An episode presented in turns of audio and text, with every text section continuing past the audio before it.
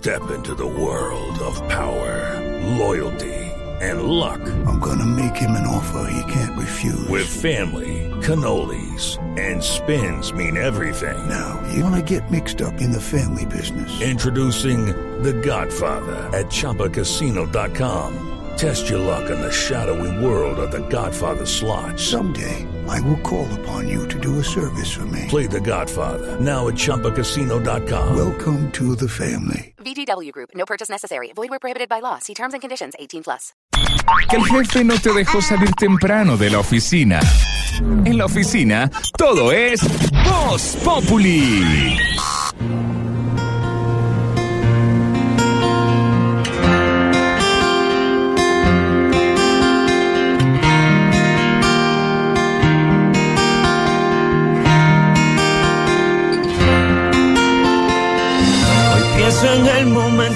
Te conocí y me di cuenta que perdí todo sin ti. La vida me enseñó que para amarte nací, mas no aprendí a olvidar ni cómo hacer sin ti. Lo tengo todo más de lo que yo pensé, mas siento que sin ti perdí, que fracasé. Saqué la puntuación más alta en el amor pero de nada vale.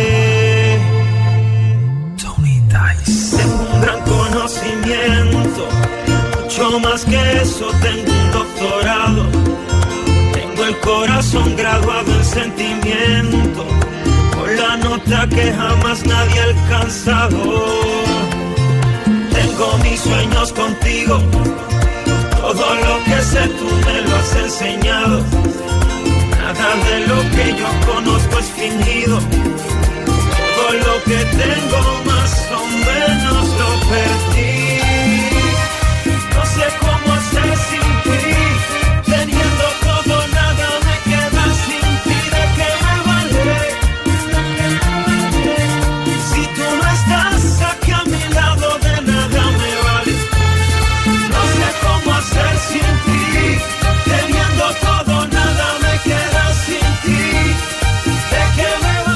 Buena canción, buena canción. Tony Dice, el doctorado del álbum La Melodía de la Calle 2009, porque hoy vamos a hablar con nuestros oyentes acerca de un estudio que revela que a los hombres nos da miedo ir al médico, no nos gusta ir al médico, y hay varias razones. A mí sí me gusta. ¿A usted le gusta, sí? Donde el proctólogo cada ocho días.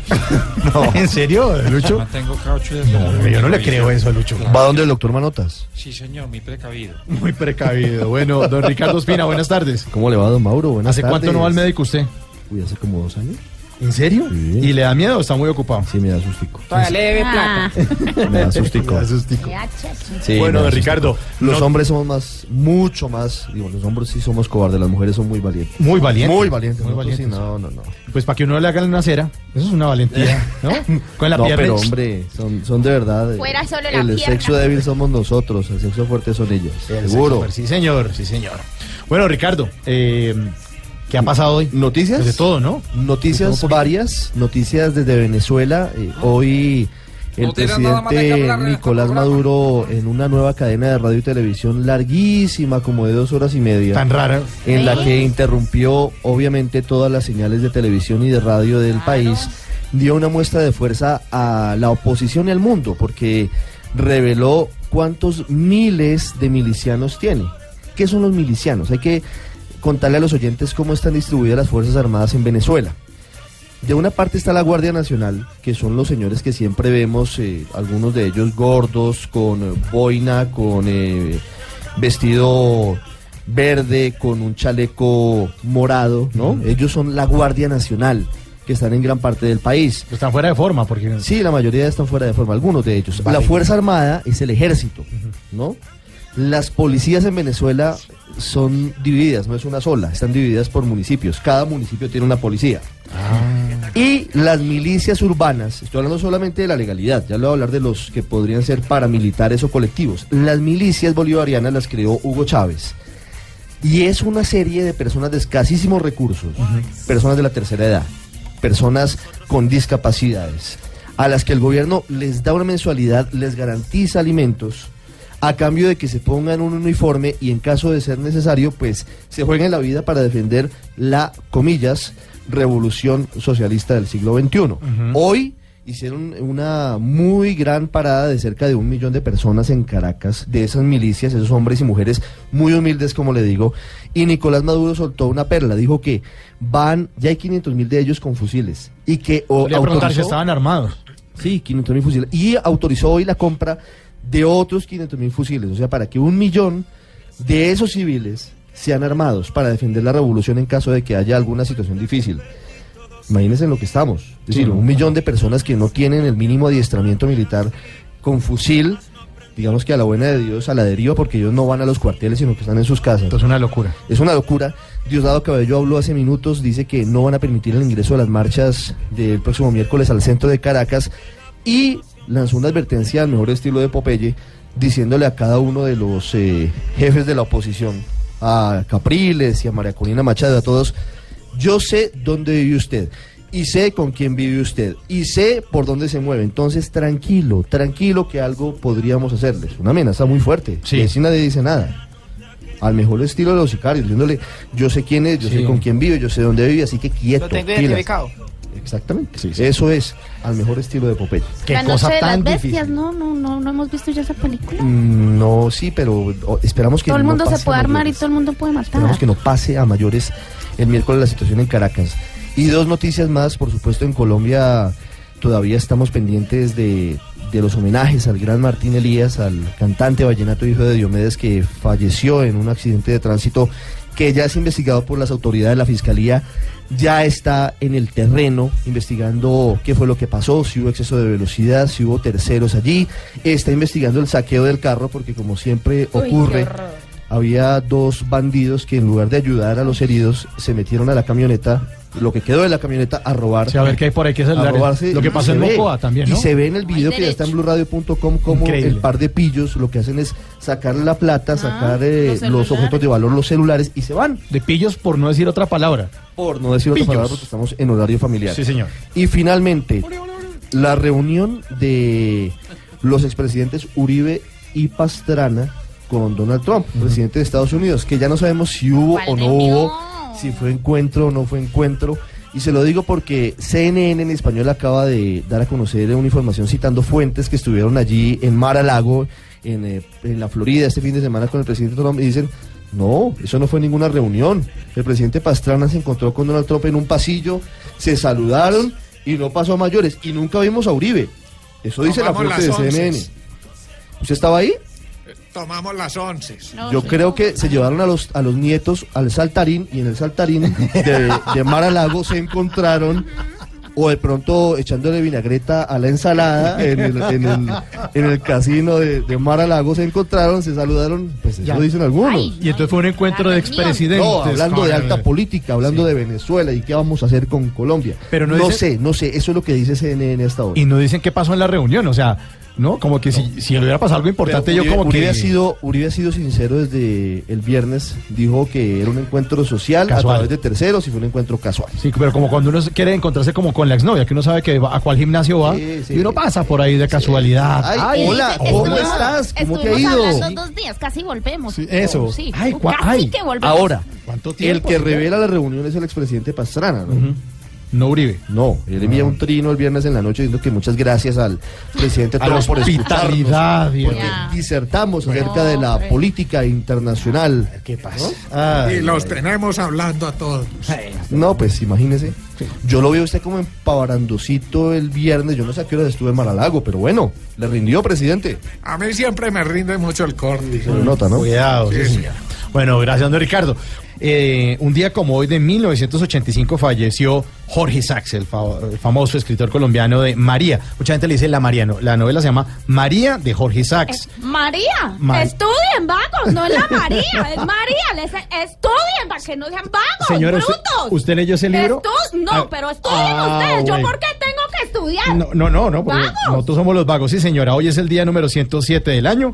Faltan 258 para que termine 2017. 1998 falleció Linda McCartney, la esposa de Paul McCartney, un ex Beatle. En el 2002 falleció Delfina Guido, nuestra gran actriz. La vimos en muchas producciones colombianas. En el 2014, hace tres años, falleció Gabriel García Márquez. A ver si usted, usted tampoco leyó a García Márquez, señora.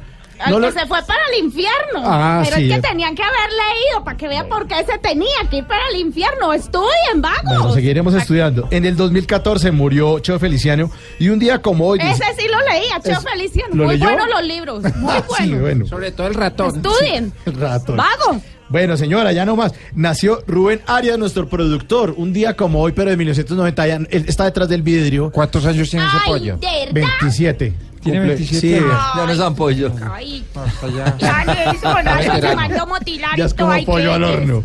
Bueno, pero hoy estamos oyendo el doctorado ahí de fondo de Tony Dice porque encontré un estudio que revela que el- a los hombres no nos gusta ir al médico. Eh, en Colombia, según la encuesta nacional de salud, solo el 32% de la población masculina eh, lo hace de manera preventiva. A, lo- a los demás nos da como terrorcito. Además, porque está, es ese mito de los niños no lloran, no sea gallina, no se quejen. Ajá. Y se le mete uno en la cabezota que es que ir al médico es como de débiles. Eh, quizá por eso el índice de mortalidad es mayor en los hombres que en las mujeres. Porque no hay prevención. Porque no hay prevención. Y en los centros asistenciales, 59% de los pacientes internados son eh, de sexo masculino. Y para que vean que eh, los estudios, es, que se han hecho muchos estudios alrededor del mundo. Las razones adecuadas por las que no nos gusta a, a los hombres eh, ir al, al médico y las, son o las, o las disculpas, más bien, no razones, las disculpas eh, es que eh, decimos solo voy al médico si estoy muy enfermo. O sea, cuando uno ya está arrastrándose, va al médico, un 36% responde eso. En otro estudio que se hizo, eh, lo hizo el Departamento de Salud y Servicios Humanos, eh, otro porcentaje dice, soy sano, no tengo ninguna razón para ir a un médico. O sea, no hay prevención, 23%. Ah, yo- Prefiero tratarme yo naturalmente, 12%. Ay, sí, yo naturalmente se lo ponen a uno a hacerle cuánta agua y cuánta joda en la casa y entonces le toca a uno estar ahí pero encima. señora, a veces la Como si estuviera muriendo. Bueno, otra es no tengo seguro de salud, 11%. Eh, no tengo tiempo para ir al médico, el 12%. Yo- muchos hombres, en serio, es que estoy trabajando, Ay, es que sí. tengo Ay, sí. eh, que ir a recoger al niño, es que tengo que ir a hacer mercado, pero ojo con la salud. Pero para ir a jartar si tiene. Ah, eso sí tiene tiempo los viernes por la tarde con los amigos. Tengo miedo de descubrir que algo esté mal conmigo, el 7%. Yo creo que ese, ese porcentaje, Ese, ese debe ser el, el más grande. ese debe ser el 70, no el Cobarde, 7, ¿no? Sí, y otro es, no sé de buen médico en mi área, el Ay. 4%. Ahí está una reflexión para que los hombres en serio vayamos al médico. Hay muchas eh, entidades como el Instituto de Cancerología dice que el cáncer, por ejemplo, que es una enfermedad mortal, que es una enfermedad que nos ataca a muchos colombianos, es mejor si se descubre a tiempo. Por eso hoy con nuestros oyentes vamos a interactuar para que nos comenten qué los enferma. Numeral, ¿me enferma qué? Vamos a preguntarles qué los enferma. Piense usted, ¿qué le enferma? Ay, Lulú, Dime, baby. baby, numeral, ¿me enferma qué? Me enferma que la gente parquee en los lugares prohibidos. Me enferma que los Ay, perros se suban eso- a los andenes. es me enferma. Oiga, en serio, me ¿no? enferma. ¿Qué está pasando? Y en la alcaldía- En esta ciudad ya no hay por dónde andar. Pero es que hace unos años eh, este mismo alcalde mandaba con la- a los policías con las grúas a que se llevaran los carros mal parqueados, ¿no? No, pero ya no. Toman fotos en redes sociales, los suben No, de carros denuncia, trepados no en los andenes. Sí, tiene toda no la pasa razón. nada. Tiene toda la razón. Eso me enferma, chiquito. Bueno, eh, presidente, buenas tardes. Eh, muy buenas tardes. ¿Cómo me le va, señor? Mauricio, señor Elqui Rueda. ¿Cómo está, presidente? Loquillo, ¿cómo estás? ¿Qué más, presidente? Bueno. Muy bien, mucha... eh, hola, Lulú. Oh, hola, baby. Presidente, numeral me enferma qué? Eh, me enferma la oposición continua. La oposición. Ah, sí. Me tiene mamado. quién? Sí. Todo el- Enfermo. Ay, vea, así Ay, habló. otro Ahí sí. habló. Ahí habló el- la causa, la madre de todos los males. ¿Qué tal está la madre? No, señor. Eso no es cierto. A ver, preguntémosle. El padre. Senador Uribe, padre, ¿cómo está, señor? Muy bien, muchas gracias, doctor ¿Usted Mauricio. sí es el padre de muchos males? No, yo no creo. No, señor. Bueno, numeral me enferma qué? Hombre, me enferma que me tengan que incapacitar. ¿Ah, Yo sí? no puedo parar de trabajar. Sí. O me enferma también cuando me quedo sin batería en el celular. Ah, no, eso sí para Necesito usted. tuitear. Sí, eso, Eso sí me eso es importantísimo. Miren que llegó aquí este niño tan juicioso. Hola, Juanito. Y, y hola, tío. Hola, y, tío. y ya entregué las tareas. Sí, ¿cómo le fue bien en el colegio? Ya ter- tenía muchas tareas. Sí, claro, todas pero las de Semana ya Santa. las entregué. Ay, ¿cómo le fue bien? Sí, no sé, pero yo creo que sí. ¿El herbario cómo le quedó bien? A mí le robé las matas a mi abuelita. Ah, Pero bueno. qué bonito. Quedó bonito. Bueno, Juanito, numeral me enferma qué? Me enferma, tío, los sábados. Los, los Porque sábados. la mamá siempre los sábados saca todo el mugre, lo que uno tiene entre el closet, lo que tiene debajo de la cama, le da por hacer el oficio con la aspiradora. Sí. Y me mete una media por un ojido, me la saca por el otro ojido y me baña bien. ah, bueno. Eso me enferma.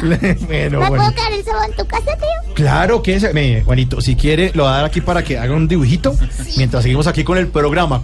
Numeral me enferma que. Y ahí está el doctorado. Tengo mis sueños contigo. Todo lo que sé tú me lo has enseñado. Que vas llegando tarde a casa. Y cuando llegas tarde en la casa, todo es Voz Populi. Ricardo Espina es Voz Populi. Se agudiza la crisis sociopolítica en Venezuela. Blue Radio informa. Ricardo, se agudiza la crisis en Venezuela. Sí, señor, y crece la tensión con el paso de las horas. Muy temprano el ministro de Defensa de ese país, el general Vladimir Padrino López, juró lealtad de las fuerzas militares al gobierno de Nicolás Maduro. Además, el presidente, como lo estábamos contando hace un rato, anunció que armará con fusil a otros 500 mil milicianos. Que nunca han 500.000 tenido entrenamiento. No, que nunca han tenido ningún tipo de acceso a la instrucción de, de cómo funciona, ni tienen instrucción eh, militar, no tienen ningún tipo de, de avances en ese sentido. Por eso tan preocupante lo que pasa. De otro lado, el diputado Diosdado Cabello, que es eh, el poder detrás del poder en Venezuela, dijo que el chavismo también marchará el próximo miércoles 19 de abril para, según él, defender la revolución. Dijo que la inteligencia del gobierno venezolano sabe dónde vive cada uno de los líderes opositores, intimidando a los integrantes de la oposición que el miércoles van a adelantar una gran marcha en toda ¿Se Venezuela. acuerda uno de las épocas del narcotráfico? Bueno, de esa, esa época de Pablo Escobar, ¿no? Yo sé dónde vive usted, eh, ¿no? La libretica. ¿Cómo le es que se llama a usted? su papá, a su mamá, a su abuelita. Sí, Sí. terrible, terrible el lenguaje sicarial del eh, diputado Diosdado Cabello, quien Increíble. además es mencionado como uno de los integrantes del famoso cartel de los soles, cartel del narcotráfico que tendría vínculos con políticos venezolanos y con la Fuerza Armada Nacional de ese país. Santiago Martínez con la tensión en las calles de Caracas. Hola, buenas tardes. Para Diosdado Cabello, vicepresidente del partido de gobierno y segundo hombre fuerte del chavismo, todos los días el pueblo debe estar en la calle cerrándole el paso a los que ellos califican de terroristas en referencia a la oposición. Dijo que a diferencia de hace 15 años no habrá descuido para una salida violenta. Si es para defender la revolución, a defender la revolución Raimundo y todo el mundo. No estamos como el 2002, ¿yo? No, no, no, no. Por ejemplo, nosotros sabemos dónde vive y con quién se mueve cada uno de ellos. No es como en el 2002. Por eso te digo que sabemos dónde nos vamos a mover. No vamos a permitir que esta gente llene de sangre a nuestro país. Diosdado Cabello además señaló al expresidente Uribe de asesorar a la oposición en la creación de falsos positivos. Y ahorita ellos andan, son expertos en, en los falsos positivos. Tienen un gran maestro Uribe, extraordinario maestro en esto, los falsos positivos. Fíjate que cuando quemaron la magistratura, Capriles se fue de una vez a quemar la, la sede de su comando de campaña. ¿A quién le puede interesar el comando de campaña de Capriles? Diosdado Cabello acotó que ahora es cuando viene Revolución Bolivariana para Venezuela. Desde Caracas, Santiago Martínez, Blue Radio. Gracias, Santiago. Vamos a ver qué pasa con esto del cumpleaños de las milicias. Cuatro años se cumplen hoy. Cuatro años de ese cuerpo que, como le contaba el fallecido presidente Hugo Chávez, organizó y creó para lo que ellos siempre preveían y siempre han estado con esa amenaza que para muchos es imaginaria, para otros no tanto, y es de una posible intervención extranjera o de un golpe de Estado. Por eso arman a estas milicias con gente muy humilde, con personas de la tercera edad, con discapacitados, un millón de personas, ¿no? Pero además están armando desde hace más de una década a los colectivos chavistas, que no son otra cosa que bandas de sicarios, eso sí, con armas, con motos, gente que está al margen de la ley y que han sido los responsables de los saqueos en los últimos días en Los Teques, que es la capital del estado Miranda, cuyo gobernador es Enrique Capriles. El gran temor es que los colectivos salgan a las calles y empiecen a matar a los opositores. Ese es el temor que hay hoy sobre lo que pueda pasar en Venezuela. Ay, ay. Bueno, hablemos de, de la emergencia, Ricardo. La emergencia se presenta en Santa Rosa de Cabal, en Risaralda, un grave accidente de tránsito que deja al menos 18 personas heridas. Freddy Gómez. El bus cubría la ruta entre Medellín y Cali con 30 pasajeros en un servicio especial. 18 de ellos resultaron heridos. Al parecer, y según las primeras versiones, el bus presentó fallas mecánicas y colisionó en el sector conocido como el Alto de Boquerón. Alfredo Quintero, comandante de policía del municipio de Dos Quebradas. Inicialmente golpea el barranco del lado derecho y posteriormente es arrojado por la misma acción hacia el lado izquierdo en el sector de una baranda de contención y un árbol. Este vehículo, de acuerdo con el reporte del conductor, movilizaba a 30 personas en su interior aproximadamente. Aseguró además el mayor de la policía que los heridos están siendo atendidos en cinco centros asistenciales y que no hay ninguno con heridas graves. En Santa Rosa de Cabal, Freddy Gómez, Blue Radio.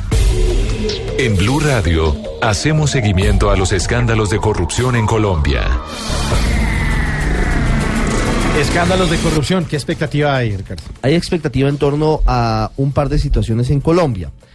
Uno, Marcelo Debrecht confesó ante las autoridades en Brasil que también pagaron por liberación de secuestrados en Colombia. No sabemos si fue al ELN o a las FARC, es decir, hubo financiación al Uy, terrorismo no, no, no, no. Por parte de esa multinacional. Eso, según eh, se reveló anoche en un reportaje en el canal O Globo, el más importante de Brasil, con el testimonio del señor Odebrecht. Lo segundo es que la navegabilidad del río Magdalena que quedó en veremos por cuenta del escándalo también de corrupción está generando un lío gigante a los barranquilleros y a la economía del país, porque Navelena, el consorcio que tenía que adelantar la obra, dejó todo en ceros y él tenía que encargarse del dragado de bocas de ceniza del sitio al que llegan los barcos. Nadie está haciendo el dragado, entonces la- las bocas de ceniza quedaron completamente llenas de sedimentos y no pueden llegar los barcos ni a cargue ni a descargue de mercancías. Eso es una situación Gravísima. muy preocupante para la economía del país. Y entre tanto, un juez de Nueva York condenó hoy a Odebrecht, a la misma de todos estos escándalos, al pago de una multa de 2.600 millones de dólares por los sobornos. Ana Karina Ramírez. La grave crisis que tiene casi por fuera de funcionamiento el puerto de Barranquilla debido a los bajos niveles del río Magdalena que impide a una buena parte de los buques que entran al canal acceder al puerto sería solucionado esta semana. Así lo expresó el ministro de Transporte Jorge Eduardo Rojas, quien se comprometió a comenzar en estos próximos ocho días las obras públicas para dragar el río. Ya estamos listos, ya tenemos el recurso y estamos listos para declarar la urgencia manifiesta a través de Cor Magdalena, cosa que se hará esta misma semana y una contratación, por supuesto, con una alguna pluralidad de oferentes para poder contratar esta semana el dragado y empezar con él para rápidamente solucionarle el problema a, a Barranquilla. Cabe recordar que hoy quedaría en firme la caducidad del contrato con Navelena, la firma salpicada por el escándalo de Odebrecht y la cual ha incumplido con mantener el río y el canal navegable. Con esta decisión el gobierno ya tendría vía libre para contratar y comenzar las obras. Ana Karina Ramírez, Blue Radio. Gracias, Ana Karina. Tenemos que estar atentos a qué, Ricardo. A una decisión que hoy estudia la Corte Constitucional que tiene que ver con los pagos de los eh, recursos de prestaciones sociales a las madres comunitarias. Así que va eso. Pues es un tema muy, muy importante porque las madres comunitarias en- hacen un trabajo fundamental para la sociedad, sobre todo para las familias eh, menos estratos más favorecidas, sí, señor. porque ellas son las que, en últimas, las madres comunitarias reciben a los niños mientras los padres Van a trabajar. trabajan Las madres solteras van a trabajar. Exactamente. Lo que pasa es que el fallo de la Corte, si llegara a salir en el sentido de confirmar lo que ya está escrito, generaría una situación fiscal muy grave para el país. Porque cumplirlo, es decir, pagar eh, las primas, pagar las vacaciones, pagar de todo lo que... Pensión, salud, todos los parafiscales. exactamente. Costaría 6 billones de pesos. Mucho dinero, es mucha plata. Mucha plata. Sería un hueco adicional a la muy complicada economía que tenemos actualmente en Colombia. Catalina Vargas, ¿en qué va la discusión? A esta hora, los magistrados de la Corte Constitucional estudian un recurso de nulidad que presentó el Instituto Colombiano de Bienestar Familiar sobre el pago de prestaciones sociales a madres comunitarias vinculadas al programa Hogares Comunitarios desde 1988 hasta 2014. Por su parte, las madres piden trato igualitario y que se cumpla la sentencia T480 de 2016. Olinda García, presidenta nacional de Sintra Siobi. Yo lo que le pido a los magistrados que de verdad miren con ojos piadosos a las madres comunitarias, porque nosotros le hemos dado 30 años al servicio de la comunidad y de los niños y de las niñas de este país, que en 30 años hemos sacado niñas y niños que han servido a beneficio de- del país. De acuerdo con lo señalado por la Corte, estas madres iniciaron sus labores desde 1988 y al no recibir la remuneración correspondiente, el Instituto dio trato discriminatorio de género a estas mujeres en el ejercicio de su trabajo, por lo que se les debería pagar cerca de 6 billones de pesos. Catalina Vargas, Blue Radio. Gracias, Catalina. Bueno, ¿a qué le tenemos que poner cuidadito? Cuidadito con lo que escribe o dice en las redes sociales. Ay, usted oyente, usted Mauricio, todo el Usted, mundo. María Antonia. Usted, señor Ah. eh, Josué Martínez Nicolás. Maduro. Sí, estamos en un momento complejo que yo creo que abre un debate supremamente interesante sobre cuál debe ser el límite para las expresiones en redes sociales, que son muy importantes el día de hoy. Otros consideran que a veces se convierte en una cloaca en la que nadie responde por lo que dice, ¿no? No, por supuesto, so- son las excepciones, pero ese es el escenario que tenemos hoy, por ejemplo, con María Antonia García. García de la Torre. Sí. Y con el señor ¿cómo se Josué? Martínez Loaiza, que es un ex policía que estaba diciendo que, que- ¿cómo era el tema de los francotiradores? Josué Martínez Loaiza fue expulsado del Centro Democrático. El senador Ernesto Macías nos comentó que ella fue expulsado, pero era del uribismo. Y estaba enviando desde Bolivia un video sobre por qué debía ser asesinado el presidente Santos y cómo debían eh, ir de casa a matar a los políticos que simpatizaron, apoyaron el acuerdo de paz. Y puso eso en redes sociales como... Puso un video en YouTube y pues obviamente esto generó gran controversia. El señor podría ser investigado por varios delitos. Ah, y esta mañana, Néstor Morales, en Mañanas Blue 6 AM, lo entrevistó y ya como que tiran la piedra y esconden la Sí, mano. él, como él se que- retracte, dice, Sí, mire, si yo de pronto me exalté, ofrezco disculpas porque sabe lo que se Obviamente. viene pierna arriba. ¿no? Obviamente. Y en el caso de María Antonia García, fue que ella habló mal de, de la muerte de Martín Elías, el, el- el comp- el compositor y cantante eh, vallenato, el hijo de Diomedes, porque estaba refiriendo de que, que por qué le rendían pleitesía a una persona que tenía que ver Y con... ella también recoge velas porque dice, mire, yo me exalté, la verdad no tenía nada que ver eh, Diomedes Díaz con Martín Elías, su hijo. No era el momento para ese debate, pero lo seguiremos dando más adelante. Así que hay que tener mucho cuidado porque usted es esclavo de lo que dice, de lo que escribe y es dueño de lo que calla. A ese tema tenemos que ponerle mucho... Cuidadito. Cuidadito, cuidadito, cuidadito, con la tan inspiración de esos que en las redes se les vuelve indiscreción. Tira la piedra ahí. Muchos hoy escriben cosas por figurar y calculo que figuran en las redes porque piensan con el cuidadito, cuidadito, porque hay mucha reacción acelerada que crea todo menos opinión. Ante todo respeto, esos que hasta con los muertos quieren echar pullas nuevas, que no escriban una letra así se muerdan las cuidadito, cuidadito. Entendamos por favor que muchas veces las letras solo suman al dolor. Piensa antes de escribir. Hoy en las redes al hombre que de bailar y practica le van diciendo sin miedo este se volvió maridadito, cuidadito con esta utilización. Porque una cosa es que alguien se las dé de crítico y otra cosa es que destruya a la gente sin razón. Tragedia invernal en Mocoa. Blue Radio acompaña a sus habitantes.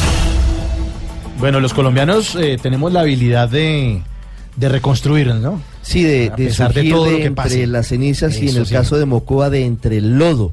En las próximas horas va a comenzar la reconstrucción del acueducto de la capital de Putumayo y luego de la tragedia que hoy aumenta a 322 personas muertas. La Cruz Roja está trabajando intensamente en la búsqueda de las personas desaparecidas. De hecho, han hallado los cuerpos de otros dos habitantes de esa ciudad en las últimas horas. Allí está el enviado especial de Blue Radio, Alejandro Tibaduiza. En las próximas horas comenzará lo que será la reconstrucción del acueducto de Mocoa, tubería de gran calibre que pesa 120 kilos y que será transportada con apoyo logístico del Ejército Nacional. Por eso a esta hora nos encontramos con el comandante de la sexta división, el general Francisco Javier Cruz. General, ¿cómo va a ser eh, dispuesta esta logística para el traslado de esta tubería y lo que va a ser entonces la reconstrucción del acueducto? Bueno, entendiendo la prioridad que es eh, establecer y construir el acueducto de Mocoa y siguiendo instrucciones en ese concepto interagencial de gobierno que Mocoa quede mucho mejor de como estaba antes, el Ejército Nacional va a prestar el apoyo logístico con un helicóptero MOI para mover 480 tubos del punto donde se encuentran ahora localizados, que es a las afueras de Mocoa, hasta el punto donde se está eh, iniciando la construcción. Y de esta manera entonces empieza como tal la reconstrucción de Mocoa. Por otra parte, en lo que tiene que ver con las labores de búsqueda y rescate de cadáveres, la Defensa Civil y la Cruz Roja trabajan sobre una zona del barrio San Miguel donde posiblemente se habrían encontrado los restos óseos de otras dos personas víctimas de la avalancha del pasado primero de abril. Desde Mocoa, Alejandro Tibaudiza, Blue Radio. Gracias, Alejandro. Bueno, momento para nuestra aplaudida, aclamada y lagarteada sección. Lagarteada. ¿No vieron lo que dicen los expresidentes por allá con Ah. Donald Trump? No, no les diga así, hombre. Bueno, no les digamos así, pero para nuestra aplaudida, aclamada y lagarteada sección de... ¡Qué belleza! ¡Qué belleza, Ricardo! Pues la historia de la forma en la que sigue produciéndose el tráfico de especies protegidas en el país. ¿Recuerda la historia? De pronto no, pero se las eh, contamos. Tres monos tití que habían sido robados del zoológico Santa Fe de Medellín hace más de dos semanas. Fueron recuperados en las últimas horas. Estaban abandonados en un parque muy cerca del zoológico y lo que se supo es que los estaban vendiendo por 400 mil pesos. No, es Hágame el favor. increíble. Se las robaron del zoológico y ante la presión de las autoridades decidieron dejarlos abandonados y allí ya están en poder de, de los encargados. Colombia mafia salvaje. Increíble. Sí. Monsalve con la historia. Un final feliz tuvo la familia de dos titís y sus dos crías que habían sido robadas de su hábitat en el zoológico Santa Fe el pasado primero de abril. La primera integrante de la familia de titís pigmeos fue rescatada la semana pasada por las autoridades y fue entregada a la autoridad ambiental debido a que registraba varias lesiones. En las últimas horas fueron rescatados los tres restantes luego de ser abandonados en un parque del sector Campo Amor en cercanías al zoológico, según explicó el comandante de la Policía Metropolitana, general Oscar Gómez. Ellos decidieron dejarlos en un sector eh, público, en el, parque del barrio Campo Amor. Fueron dejados en unas pequeñas jaulas, están en buenas condiciones. Estas personas estaban buscando eh, venderlos, eh, está al mejor postor. Los cuatro titís están siendo evaluados por médicos veterinarios para determinar su estado de salud luego de pasar varias semanas fuera de su hábitat. La policía continúa con la investigación para judicializar a los responsables del robo, quienes pretendían vender cada mono por 400 mil pesos. En Medellín, Cristina Monsalve, Blue Radio. Gracias, Cristina, y gracias a Ricardo Espina, al servicio informativo de Blue Radio. Bueno, hoy lunes comienza a regir un decreto que fija nuevos precios en los parqueaderos. Pues resulta que eh, los precios estaban lleva- llevaban, Nico, seis años los precios congelados. ¿Cuánto están cobrando Están por el minuto? ¿Cuántos dólares, güey? Le- No, dólares, no. Pues, pues, no, pues tiene que traducirlo a dólares. Se puede cobrar máximo por minuto 105 pesos. Pe- pesos a partir de Una bicoca, güey. 105 pesos. O sea, ¿Ves que usted, Lulú o y sea Nico tienen 6.300 billetico? la hora, no, baratísimo. Sí, eh, 105 pesos por minuto, mientras que las motocicletas el máximo será 74 pesos por minuto. Ah, que hay gente que anda en moto. Sí. ¿Usted no tiene motos, Nico? No, sí, ¿qué te pasa? Bueno, yo en serio no sé ah, cómo son los parqueadores y eso porque yo jamás parqueo. Bueno, yo me bajo el carro y los escoltas van y parquean. No sé Ah, o sea, cómo. ¿parquean en la calle sus escoltas? No, no, no. Ah, no, cuidado. ¿qué se te ocurre? Yo sí Ah. poco con, yo tengo tres helipuertos, güey. Ah, sí, qué bueno, qué bueno por ustedes, porque a los demás nos va a tocar pagar eh, un poquitico más, pero se está regulando esto. De hecho, el alcalde Peñalosa aprovechó para pedir a los alcaldes locales que realicen controles respectivos para que los parqueaderos cobren según su característica, ¿no? No, no falta el que es el, el, el, el parqueadero eh, que era un potrero y no lo pueden homologar con el mismo precio de un parqueadero bonito, con el piso pavimentado, bien cuidadito mono, ¿no? O sea, yo siempre los dejo cuando, cuando de vez en cuando pues, tiene que tener tapete el parqueadero. güey. Bueno, ¿le suena o no le suena? Pues no, está muy barato, suena. 105. Bueno, les va a sonar es esta dedicatoria.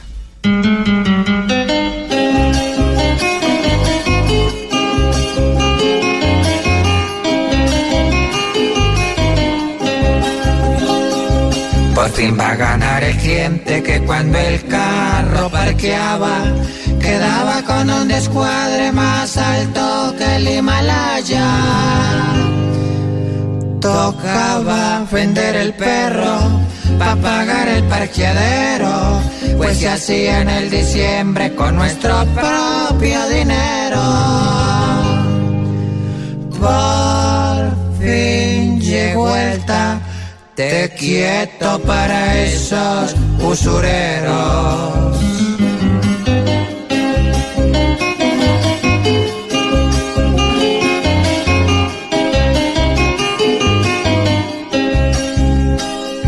Ya tocaba andar a pata para no acabar en la quincena. Pues si uno guardaba el carro tenía que hacer cadena. Quien lo dejaba guardado almorzaba con banano, pues no quedaba ni un peso para comer corrientazo. Esos que duro nos dieron se quedaron sin marranos. ¿Qué, qué pasó? ¿Qué boleto? Están más desactualizados. Son desactualizados. Van es a subir A los subir, precios. es que regular. A regular. 105. Regular es el ¿Qué boleto servicio. ese par de viejos? Sí, ¿cómo, cómo? El servicio sí es bien regular, el de los parqueaderos, pero... Voz Populi es la voz del pueblo.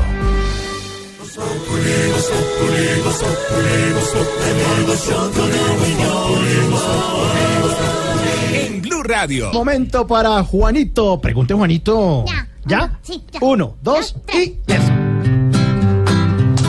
Juanito preguntaba con deseos de saber las cosas que en Colombia no podía comprender. Juanito, con confianza, dinos tu interrogación, aunque en Colombia todo no tenga contestación. Voy a preguntarle hoy a mi tío Alvarito. Ah, Bueno, pregúntele. A ver, Juanito. Hágale chuchu. Cultivo ilegal van a extinguir? ¿O esa es otra promesa que no piensan cumplir? Tío. Pues Juanito, buena pregunta porque pues llevamos años erradicando cultivos ilícitos, se han erradicado más de un millón de hectáreas de cultivos ilícitos en Colombia y ahora viene un esfuerzo nuevo. El vicepresidente Naranjo eh, dijo esta mañana en Mañanas Blue que el propósito es erradicar 100 mil eh, hectáreas. El vicepresidente va a tener a cargo el tema del posconflicto, que es clave en la relación con Estados Unidos por, por la droga. Y el vicepresidente lo conoce muy bien porque estuvo a cargo de la erradicación de cultivos ilícitos como director de la policía. El plan del gobierno es destruir 100.000 hectáreas, 50.000 por medio de sustitución y 50.000 por erradicación. Eso es lo novedoso, Juanito, porque siempre se hacía era solamente por erradicación. Ahora se va a intentar a través de la sustitución, es decir, que los campesinos que siembran coca dejen de sembrarla y siembren cultivos legales con apoyo del Estado. Ya se están haciendo acuerdos con miles de campesinos en zonas de influencia de las FARC. Y esa es una solución mucho mejor porque es definitiva. Mientras que la erradicación usted lo corta, pero después vuelven a sembrar, en este caso es para siempre. Pero como va a haber algunos, Juanito, que no, que no sustituyan, porque sigue habiendo otros por fuera de zonas de influencia de las FARC eh, en manos de los narcotraficantes, para eso se va a erradicar. Solo que manualmente, ya no va a haber eh, glifosato tirado desde los aviones, sino manualmente, entonces el objetivo es llegar a 100 mil. Bueno, Pero en otras épocas ha subido el número de cultivos y ha bajado y ha vuelto a subir. Vamos a ver cómo nos va esta vez. Bueno, vamos a ver. Ojalá haya servido lo que acabas de escuchar.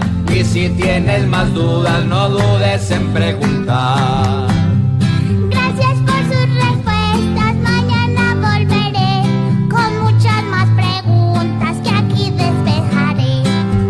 Pobre Juanito preguntó siempre buscando explicación. Solo Blue Radio le dará contestación. ¡No! ¡Vamos a comerciales! Ya regresamos. Vo- Voz Populi. El doctor me dio tres meses de vida. El doctor me dio tres meses de vida. Un año pasó, viviendo sigo yo. Un año pasó, viviendo sigo yo. No sé qué pasó con ese doctor. No sé qué pasó con ese doctor. Pero sigo vivo y el problema ahora es peor. Pero sigo vivo y el problema ahora es peor. Mi doctor me dijo, usted morirá. Mi doctor me dijo, usted morirá. Empecé a gozar y a la cárcel fui a parar. Empecé a gozar y a la cárcel fui a parar.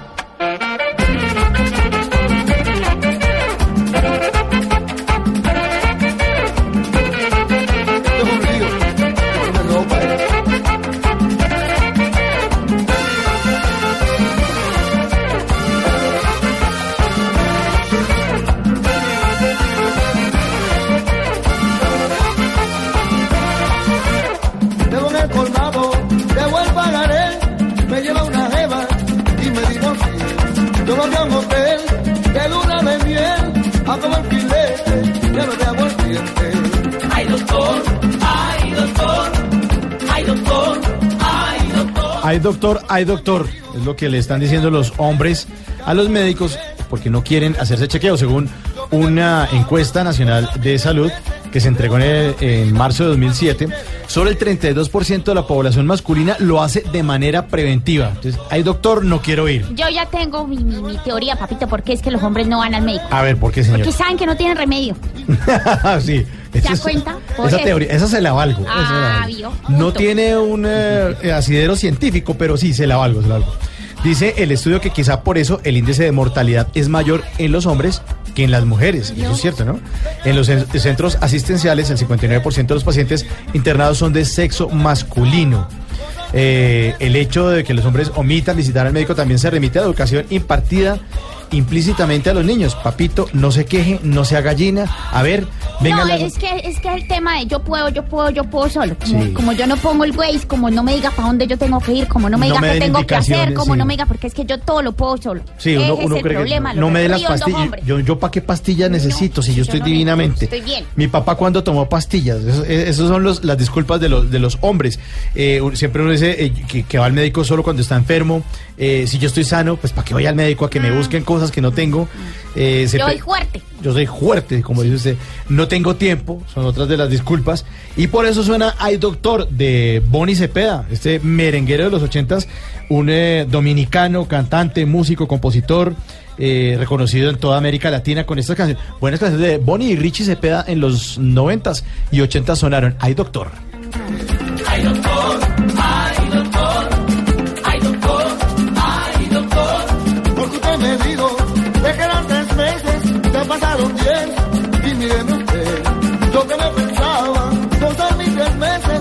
meses, debo estar la vida, más los intereses. Ay, doctor. Pero a ese doctor, eh, es que dice, la canción dice que hay doctor, hay doctor, porque usted me dijo que me iba a morir, pero aquí estoy, Pero y aquí estoy ahí, vivo. y fuera de eso, el, doctor le sigue cobrando. Le sigue cobrando, pero eso solamente le pasa a, a Bonnie Cepeda. Ay, Los- vos, Bonnie, cantaba merengue, yo no sabía. Ay, Tan lindo. Bonnie Cepeda, Bonnie, Richie Cepeda, ay doctor. Lo cierto es que los hombres tenemos, mire, que hacernos chequeo general. Los mayores de 40 años, ir al urólogo, por favor. O sea, se puede prevenir el cáncer de próstata. Esa joda, la protesta, sí, eso iba a decir yo. De próstata. hecho que hacen el, eso, La el, de el examen de la protesta. La protesta. Sí, Hay muchos que sí protestan por eso. por ese examen. La, la famosísima curva de glicemia. Toca ir al odontólogo. Mira, mira, mira, tócame la curva de la glicemia. Mira, mira, mira, mira qué linda tengo la curva de la Ay, tan glicemia. dulce esa curva de la glicemia. Viste, viste, papi. Toca ir al odontólogo, toca hacerse exámenes de colesterol, medirse la presión arterial, prevenir eh, eso que llaman cardiopatías, que son las enfermedades del corazón. Toca ir al oftalmólogo, ¿no? Uno después de cierta edad ya le da la famosa presbicia. Sí, uno le- se aterra de quienes se enamoran. y Están mal de los ojitos, papi. Mal, mal. Tú tienes que ir. Bueno, y actualizarse en, en, en las, en las vacunas. Por eso hoy con, nuestros oyentes le estamos preguntando a través del numeral Me Enferma que, a ver qué nos cuentan ahí. ¿Qué les enferma a los oyentes, Lulu? Muchas cosas, están muy enfermos. Sí, está muy enfermo. Los Marina Domínguez, me enferma que haya gente hablando en redes sociales santeces de Martín Elías, sabiendo el dolor tan grande de su familia y seguidores. Sí, pero ya unos pe- han pedido perdón también. David Salas, me enferma que la gente bote basura a la calle y luego se preguntan por qué se inundan las ciudades. Sí. Cayo Eso es M27, verdad. me enferma que mis amigos y familiares solo me busquen cuando necesitan plata. A veces pasa. Eso enferma, sí. Esteban Estrada me enferma la atención en las EPS. Son tan malas, uno no sabe si lo que lo mata es la enfermedad o la espera. Pero igual tenemos seguro médico también. Hay que tener paciencia. Roy. Carayola me enferma algunos funcionarios públicos que son tan negligentes e incompetentes. Y Vivi Vaina también enferma que tienen basura en las calles y dicen que están generando empleo. Ah, sí, has escuchado esas cosas. Sí, sí, sí. sí. para que los que limpian entonces tengan empleo. No, gracias. Eso sí es cierto. Bueno, a mí no me enferma, pero me obsesiona la opinión de los oyentes. Por eso vamos a abrir la línea. Vamos a recibir una llamada. A ver, buenas tardes. A ver, no, Marlene, no, no. Ojalá que no sea esa señora. Por favor, buenas tardes. ¿Quién habla? Buenas tardes, me comunican por favor con Ah. Alfredito. Ay, no, Alfredito. vez estoy- Mire, eh, señor, es que Sí. él está de vacaciones, pero para su información, él se llama es Jorge Alfredo, no Alfredito, por si acaso. No, lo que pasa es que yo le digo así porque es mi amigo. Mm. Yo a Alfredito lo conozco desde que hizo de hidrante en los dummies. ¿Cómo así? ¿También trabajó en los dummies? Sí. Dentro de eso, el multi- Los Bueno. Venga, ha- habla el em, el, em- el empresario de artistas, ¿te acordás? Sí, sí, señor. Por ahí me acuerdo que usted de vez en cuando llama por acá. Sí, sí, sí, sí, sí. Hoy llamo porque el alcalde de Aprietameloyo, Córdoba, me dijo que le organizara la... ¿Qué pasó? No, pero ¿cómo, cómo, se- perdón, ¿cómo se llama la población, señor? Aprietameloyo, Córdoba. ¿Eso es cerca de dónde más o menos? más o menos usted llega al palo y baja como 5 kilómetros. Ah, bueno, sí. Entonces me dijo que le organizara las fiestas y quería saber si ustedes me pueden regalar el teléfono de la humorista Luz Amparo Álvarez Amparito. ¿Cómo así le pidieron a Parito que hiciera show? No, me pidieron al mago Juan Tamariz, pero Amparito con un sombrerito queda igualito. No, señor, ¿cómo se le ocurre? Pues la gente no se da cuenta. No, no, no, no, no, señor, no, Respeto. Claro, no sea tumbador, hombre, no engaña a la gente, hombre. Perdón, ¿con quién hablo? Con Mauricio Quintero, señor. ¿Hablo con Quinterito? Ah, ¿verdad, Quinterito? Pues ¿El sí. que escribió el libro de las colombianadas? Sí, sí, señor. Ay, yo fui el que compró el libro. Ah, gracias. Oiga, muchas gracias, señor. Sí, sí, me dijeron de la editorial que se ha vendido una edición. Muchas Sí, sí, fui yo. Fui Ah, yo, usted. Quinterito. Oiga, ¿y cuál fue la colombianada que más le gustó? Ah, esa que dice que uno debe comprar libros como el tuyo para acuñar la puerta de la cocina. Ah, bueno. Eso me funcionó mucho, ¿viste, Quinterito? Señor. ¿Será que vos me puedes regalar un, un mensaje en video para subirle el ánimo a la gente de Aprietameloyo, Córdoba? Sí, pues sí, de ahí al pueblo, sí. Con todo gusto, sí, pero que no sea para hacerle campaña a nadie, por favor, ¿no? ¿Cómo se te ocurre? Sí, no, sí. solo tenés que decir Aprietameloyito. Bota la mala energía a la basura. Bota la mala cara al carajo. Bota el odio al horizonte. Pero sobre todo, bota Alberto Catetas a la alcaldía. Número 4. ¿Qué? Tarjetón. No, ¿cómo, ¿Cómo se llama el candidato? Se llama Alberto Catetas.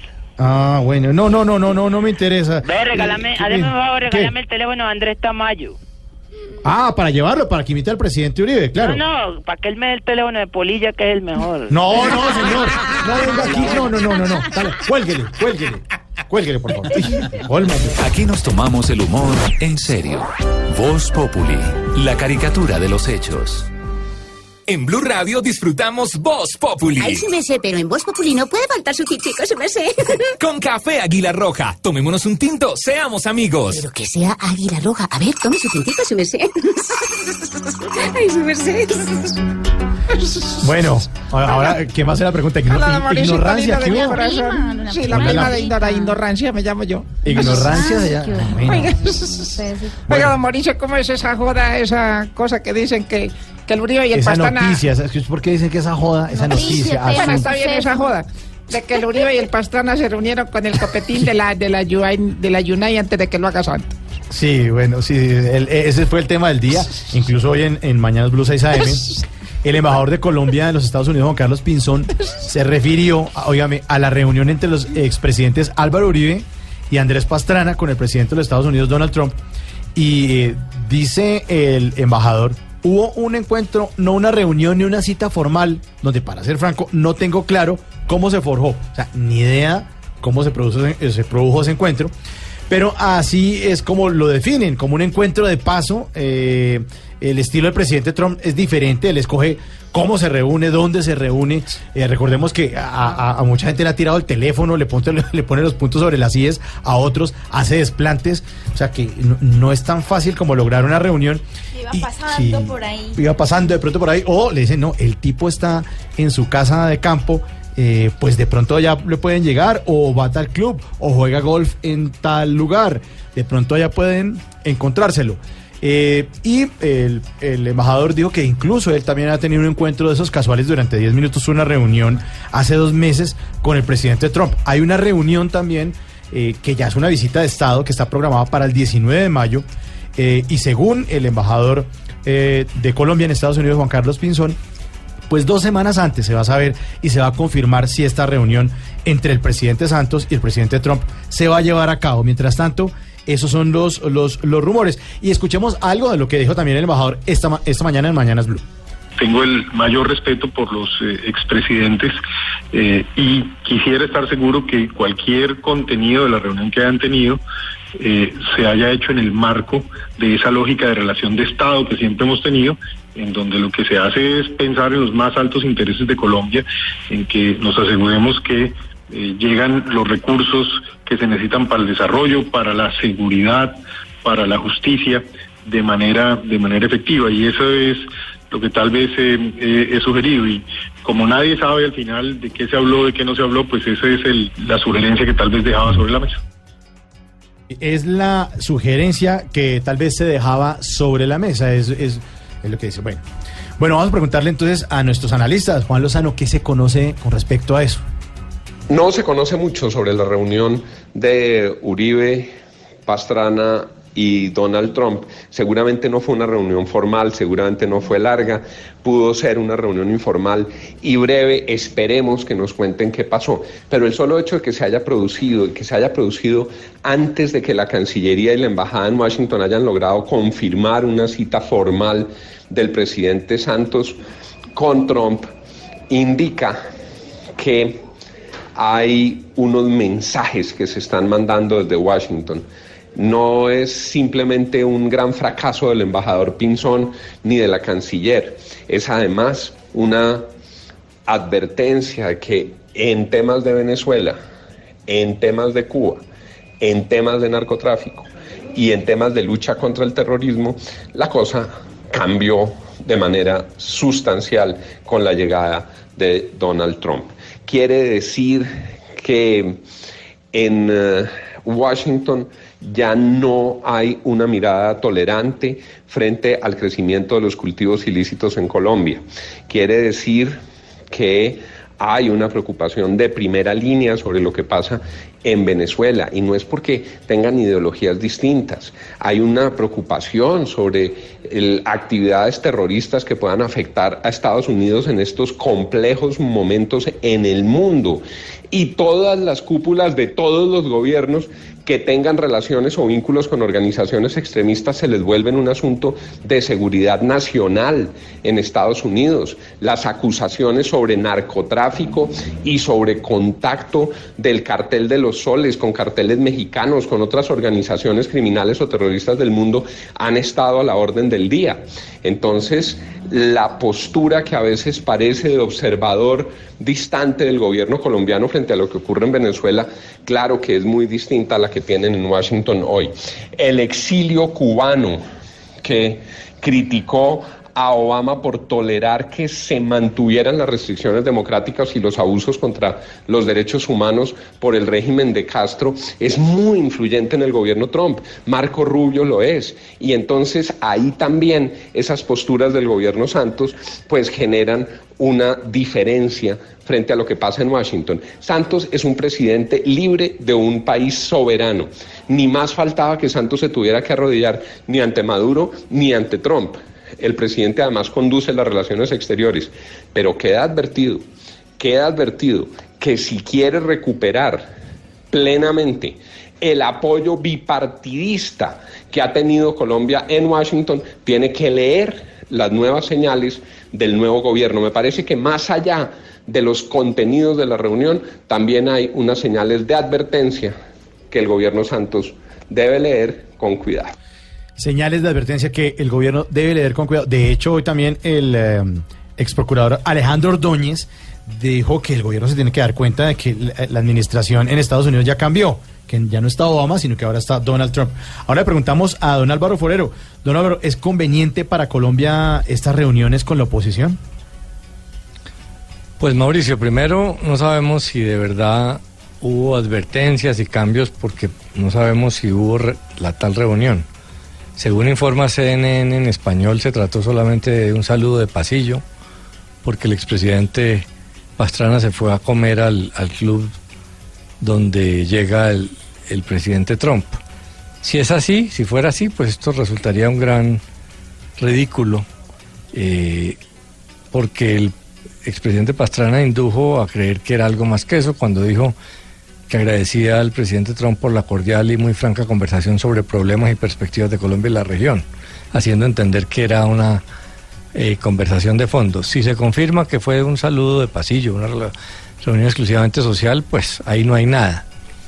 Lo que hay es un desespero por los sectores eh, de oposición en Colombia de tratar de usar a los Estados Unidos para, para golpear a Santos y tratar de hacer un cambio en su política, porque el uribismo que cada vez hace más, parece más interesado en la destrucción que en la oposición, ha logrado que quitarle pues mucho del apoyo popular al gobierno, pero no logra cambiar las políticas del gobierno, que tiene control sobre el Congreso eh, y pues simplemente sufre la impopularidad, pero continúa adelante con, con sus promesas de campaña.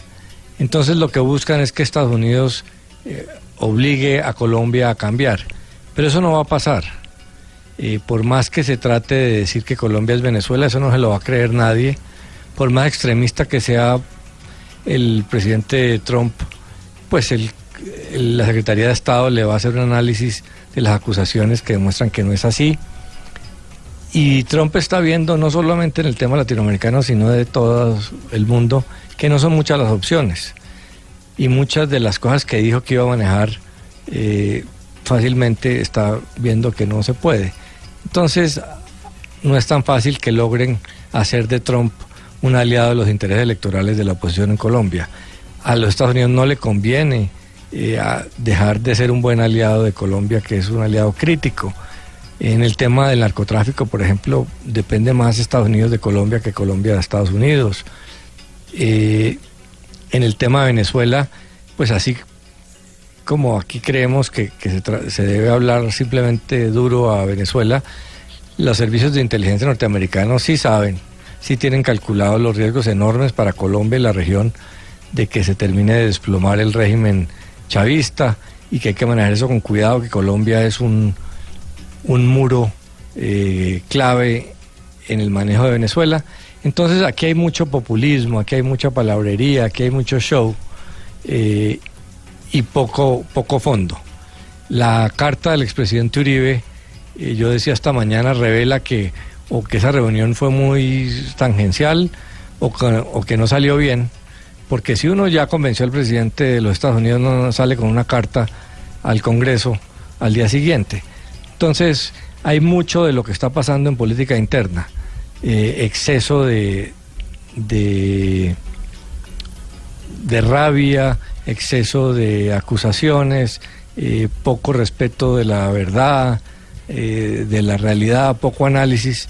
Entonces todos terminamos metidos pues a, en estos análisis que de pronto eh, nos hacen quedar en ridículo a todos porque si realmente, como dice CNN en español, que es un medio muy serio, se trató apenas de un saludo de pasillo, pues esto es un gran oso. Sí, quedamos como República Bananera. Pues para despejar cualquier duda acerca de lo que pudo haber ocurrido en ese encuentro entre Trump, Pastrana y supuestamente Uribe, porque no está confirmado, no hay fotografías, el equipo creativo de Voz Populi puso un micrófono infiltrado que nos contará lo que ocurrió en esa reunión. Ustedes deciden si esto es verdad. Presidente Uribe, ¿cuál será la casa de Don Donald? Muy fácil. Búsquela por el letrerito. ¿El que dice Residencia Trump? No, el que dice prohibido el ingreso de latinos. Eh, véalo ahí. Camine, camine. Bueno, ¿va a hablar usted, presidente Uribe? No, señor. Yo soy muy malo con el inglés. Ahí sí como le dije a mis exministros. Dirijo yo, pero ustedes responden. Toque, toque a ver.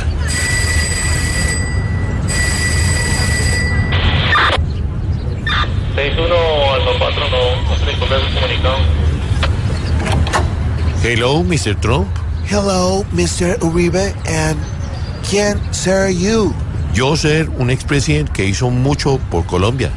Ah, Bueno, que hizo poquito por Colombia. no, no saber. Bueno, que no hizo nada por Colombia. Oh, Mr. Pastrana, welcome. Pass, take James Rodriguez. ¿Qué dijo? Que tomemos asiento. Contarme qué querer.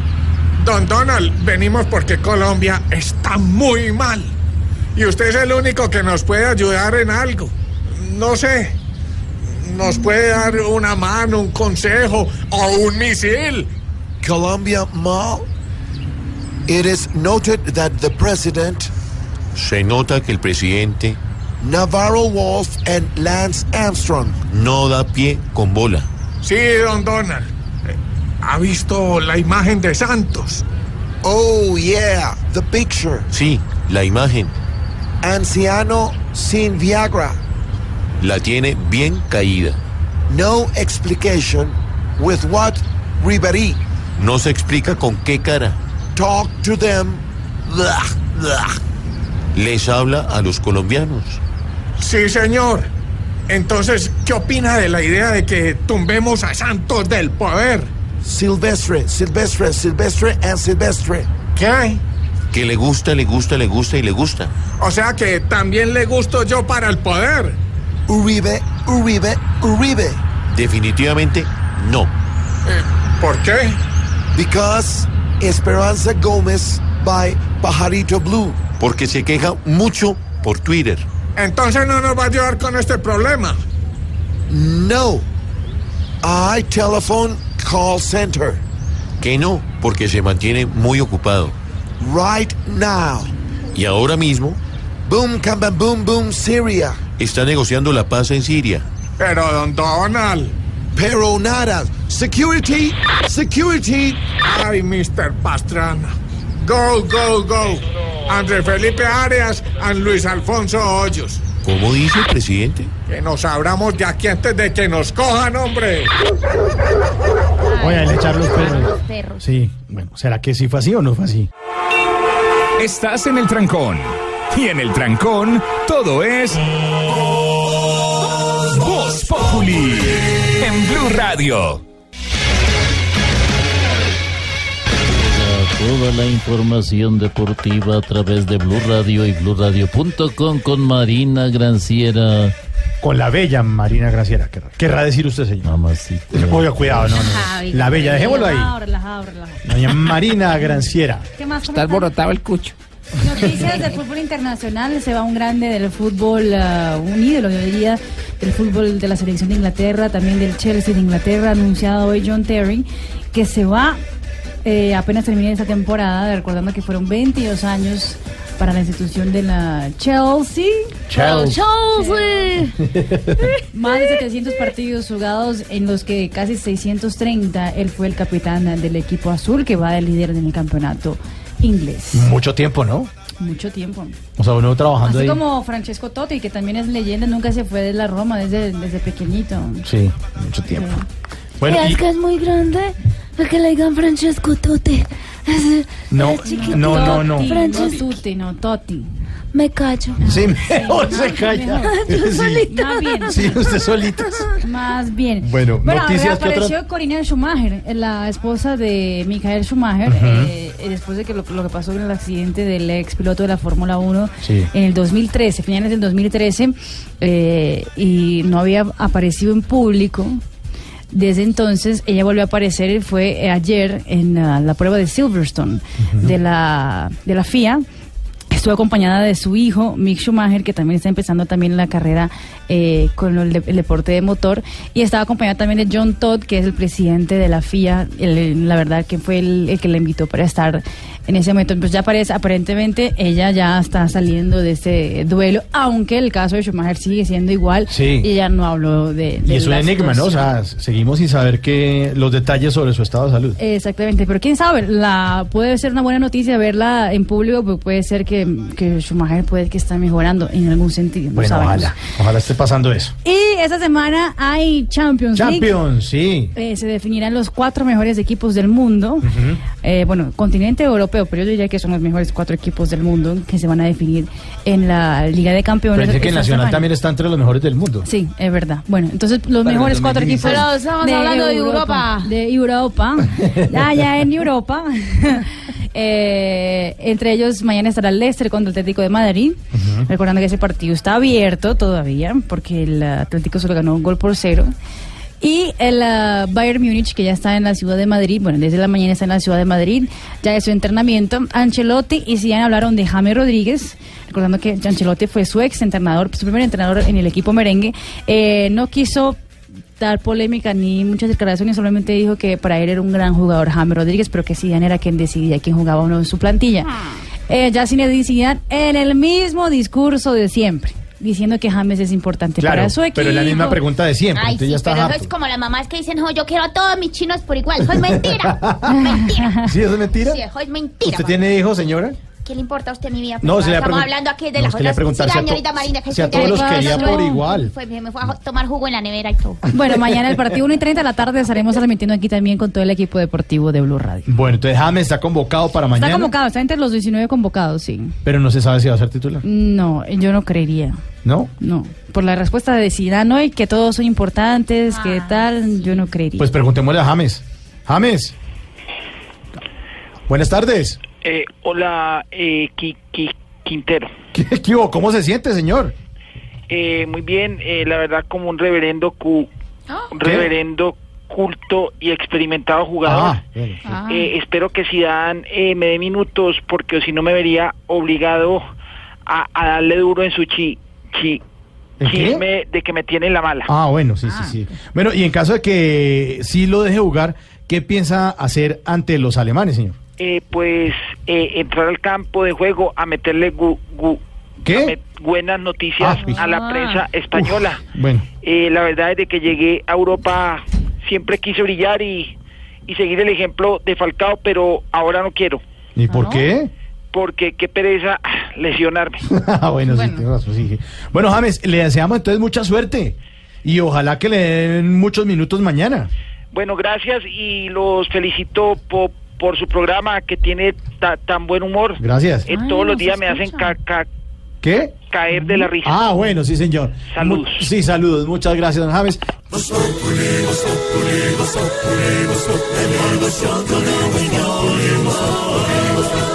En Blue Radio. Que el jefe no te dejó salir temprano de la oficina. En la oficina, todo es Voz Populi. Momento Ay. para la reflexión. Yo sé que se acabó la Semana Santa y todo, pero aquí. Dejen dormir. Yo tengo derecho a dormir. ¿Por ¿Qué qué tiene que venir ese padre aquí a? No, No, no, no. Es una Señora, falta no- de respeto. no me ponga brava, pero- ¿Por qué tienen que venir los católicos aquí a invadirle a Pero uno ¿por qué se pone como ese a muchacho a gritarle a, a la gente en Porque la yo calle? también ando en chanduflas, papito. ¿Qué y por eso chandufla? puedo ¿Y usted duerme hasta ahora, chanduflas A pelear. No, no, no, más bien, más bien hagamos las paces Dejen dormir. y entremos en eh, un momento de reconciliación con el padre Chucho. Gracias, amigo. Llegó el padre Chucho, el humilde, el que gracias a su renta es al que mal le sale decir, yo declaro en el nombre del Señor. Pero vamos de una vez con mis reflexiones espirituales que lógicamente serán cantadas, porque ustedes saben que la música para mí es como la canción Bomba para el presidente de Corea del Norte. Está como agresivo. el Señor, Señor. Dejen dormir. Si un bebé de dos años le roba el biberón a cada compañero,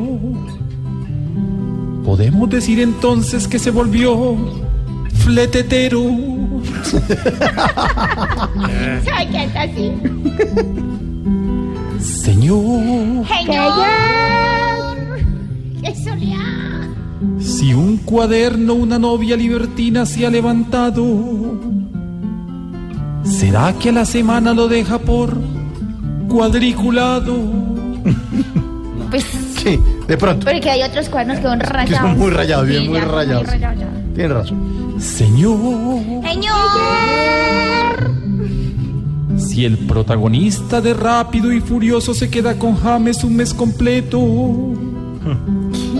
¿será que si se le pega el hablado queda Dominic Tatareto? Estuvo bueno. Eh, pero, pero me toca a mí siempre Sí, le- rematar eso porque... Remate, Lucho, a ver. Sí, está como flojo. Mejor, Lucho. Vamos, Ay, monaguillo ayude, mío. A ayude, ver. colabore. Él es mi monaguillo. ¿lo ¿Sí? Sí. Vamos, Lucho. A ver, Lucho. Señor, Señor. si un sepulturero de vender cam... Un sipul. A ver, Lucho. Bueno, empieza. Digan que es un sipul. Sí, un sepulturero. Un sepulturero. Señor, Señor. si un sepulturero de vender camisas sin manga se pone el reto, podemos decir que siguió trabajando con esqueletos. No, Cierto no. que eso mejoró, ¿no? Sí, Ah, mejoró. sí, Muchas que gracias. algo- sí, señor. Como ella que vende camisas sin mangas, sisas. Camisas sisas, sí, señor. 5 y 57. Vienen noticias, el himno y ya regresamos. Vamos a abrir la línea. Dejen dormir. Ay, No, de verdad, dejen dormir. Respeten. Es que no, yo no tengo por qué católica tampoco, que es la juega.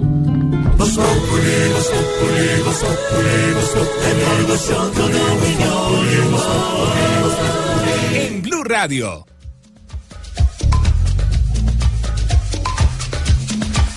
Me dio una sirimba un domingo en la mañana cuando menos lo pensaba. Caí redondo como una guanábana sobre la alcantarilla. ¿Será la presión o me ha subido la bilirrubina?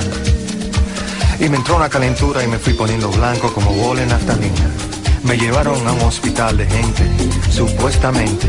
En la emergencia recepcionista escuchaba la lotería. Alguien se apiada de mí, grité perdiendo el sentido.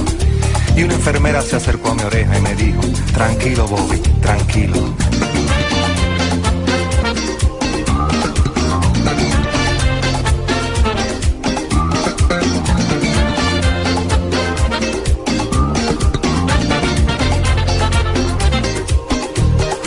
Me acarició con sus manos de bengue y me dijo, ¿qué le pasa atleta? Y le conté con lujo de detalles lo que me había sucedido. Hay que chequearte la presión, pero la sala está ocupada. Y mi querido, en este hospital no hay luz para un electrocardiograma. Abrí los ojos como luna llena y me agarré la cabeza. Porque es muy duro pasar el Niágara en bicicleta. No me digan que los médicos se fueron.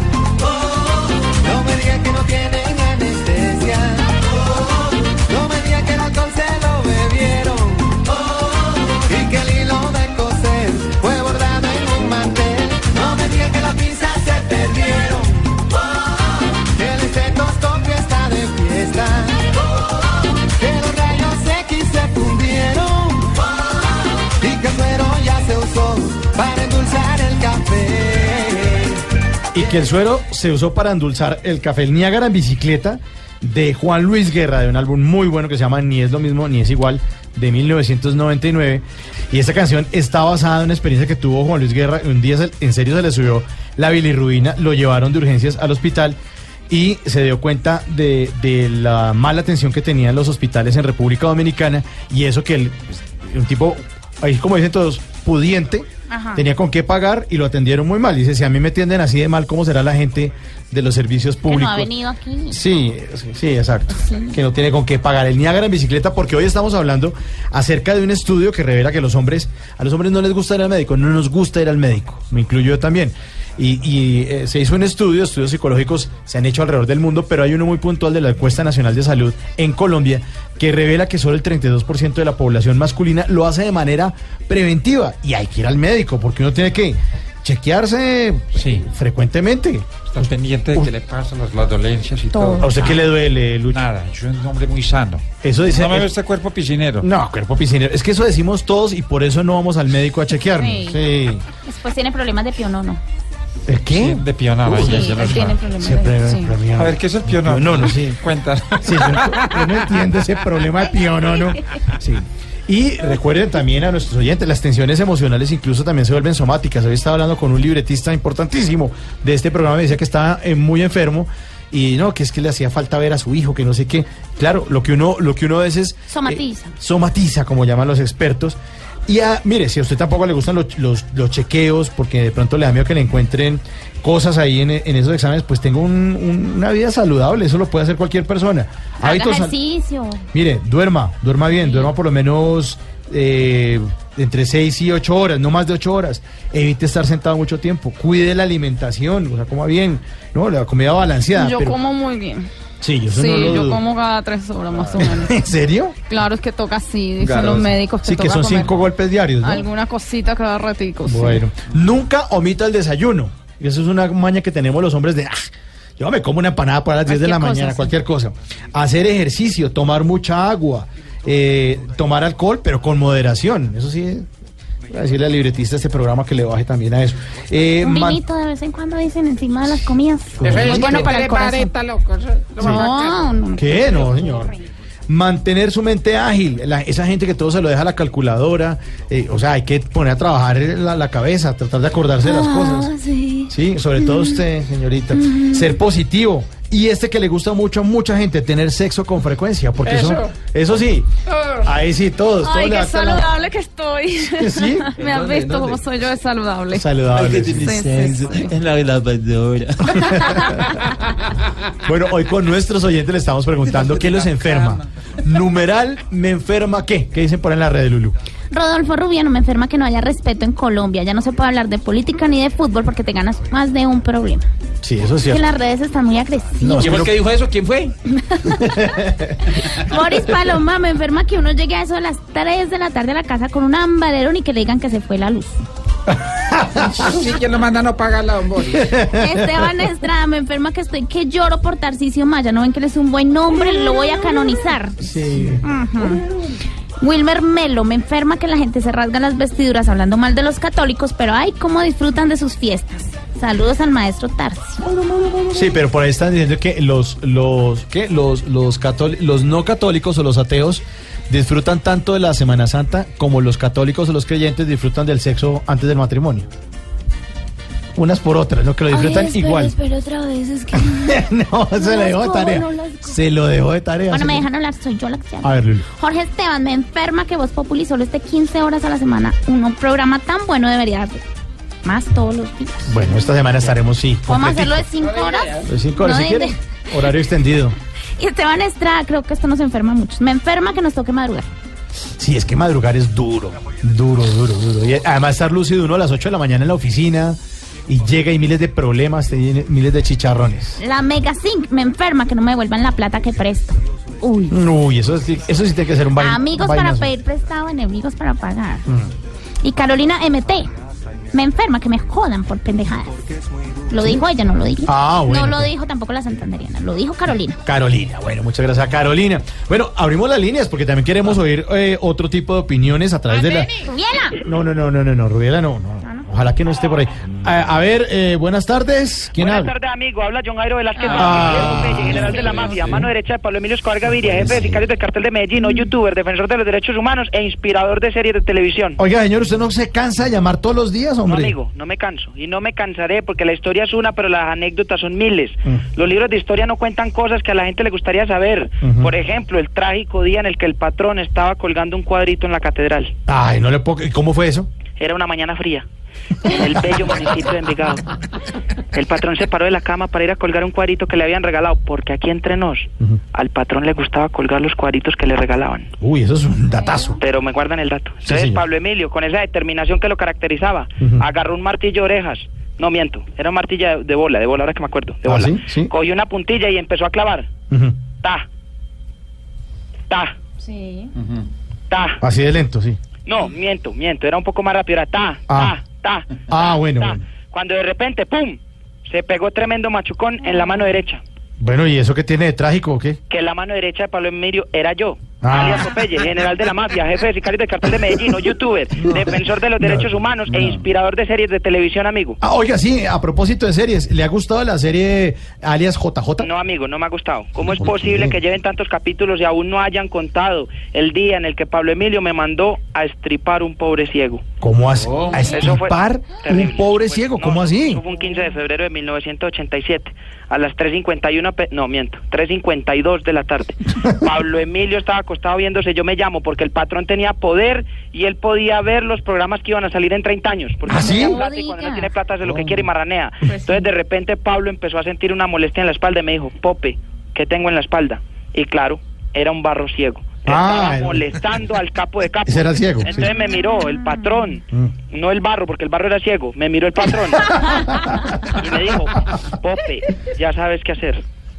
Y yo no solo sabía qué hacer, sino que lo hice inmediatamente, Mauricio. ¿Qué hizo? ¿Qué hizo? Estripe a ese pobre ciego. Ah. Son cosas que uno hace cuando está en el mundo del delito, pero de las cuales me arrepiento ahora. Claro. Por eso hay que quiero aprovechar estos micrófonos para pedirle perdón a ese barro por el daño que le causé a él. Amigo, recuerde que habló con John Jairo Velázquez Vázquez, general de la mafia, jefe de sicarios Sí, del cartel de Medellín, mano derecha de Pablo Emilio Escobar Gaviria, youtuber, y ya sabe, manéjese bien para caparlo de último. Ah, qué, qué man tan barro. Que vas llegando tarde a casa. Y cuando llegas tarde en la casa, todo es Voz Populi. ¿Qué pasa en tu ciudad? Tu ciudad en Voz Populi. Tenemos contacto con Erika. Cali. Hola, Erika. Ay, ¿cómo estás, mi tórtolo herido? ¿Cómo vas? Bien, Erika. ¿Qué anda haciendo? Ay, por acá estaba yo revisando un mapa de Colombia. sí? Ay, imagínate, te digo que quedé impactada con lo que descubrí. ¿Y por qué? ¿Qué descubrió? Que en el mismo lugar sigue Cartagena con la misma playa y con la misma arena, ¿viste? Ah, bueno, muy bien, menos mal, afortunadamente. Imagínate. Bueno, ¿qué noticia nos tiene por allá del Valle? Mm, pero, o sea, cosas más que trabajador de peaje en plan retorno, ¿eh? bueno, pero listo, ahí está. Si querés noticias, te voy a dar noticias. A lo ver. primero que te cuento es que el... Ay, que cómo es que es.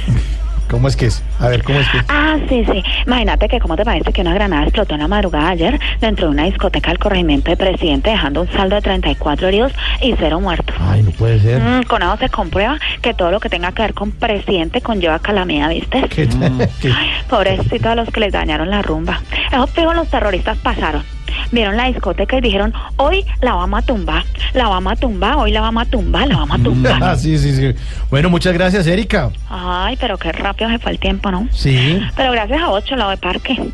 Este es un informe de Erika Leña para vos. Para vos, Populi, ¿eh? Chao, eh.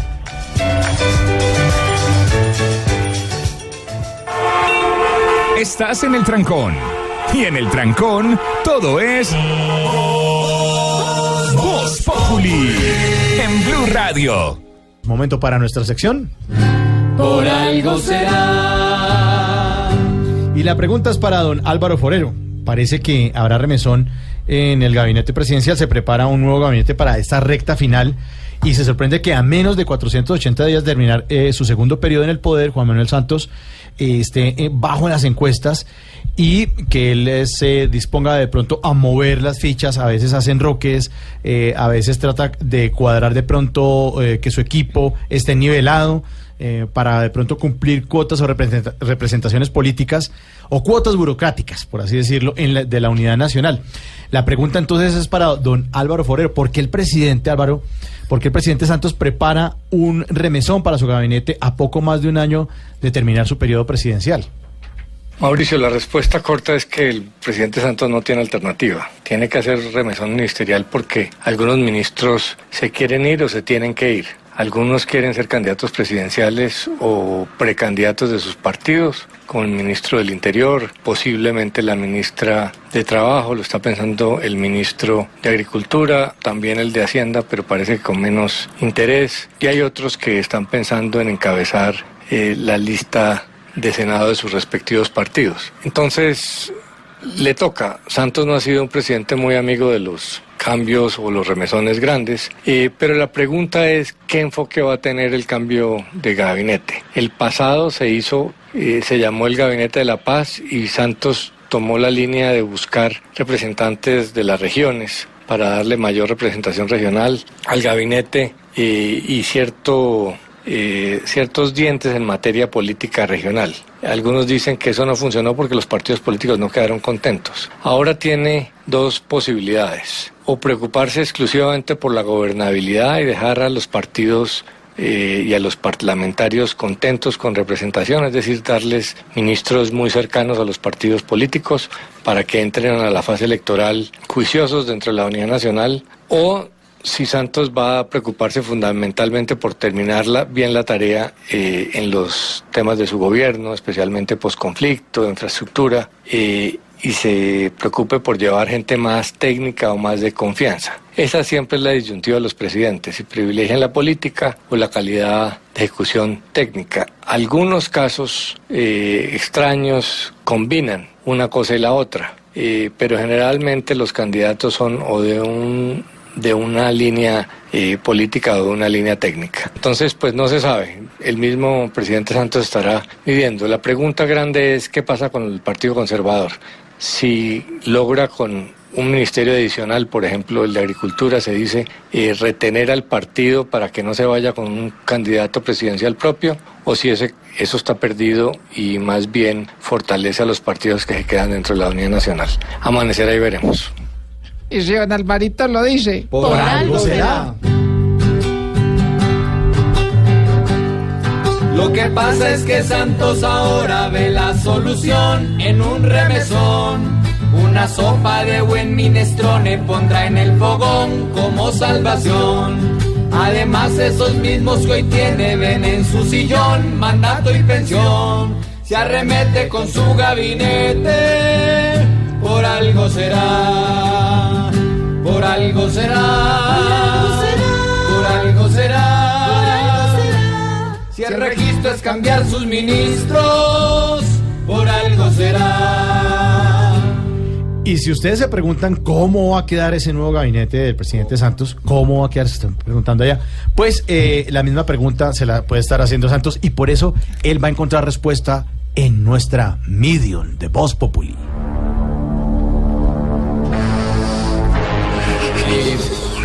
Buenos días, señorita Midion.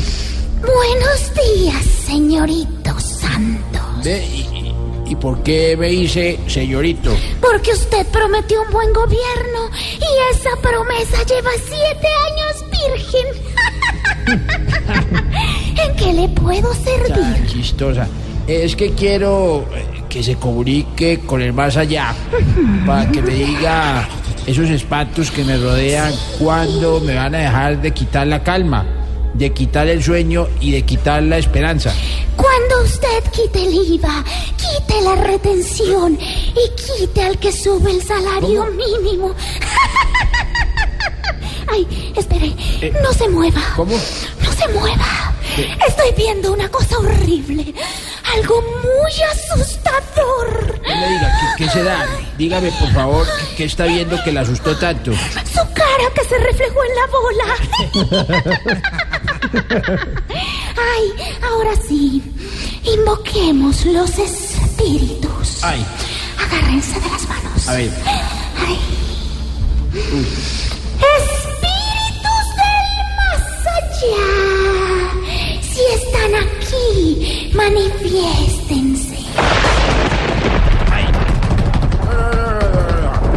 Favor, no más manifestaciones. Ya con la que me hicieron Uribe y el viejito de cargaderas, que quedé curado.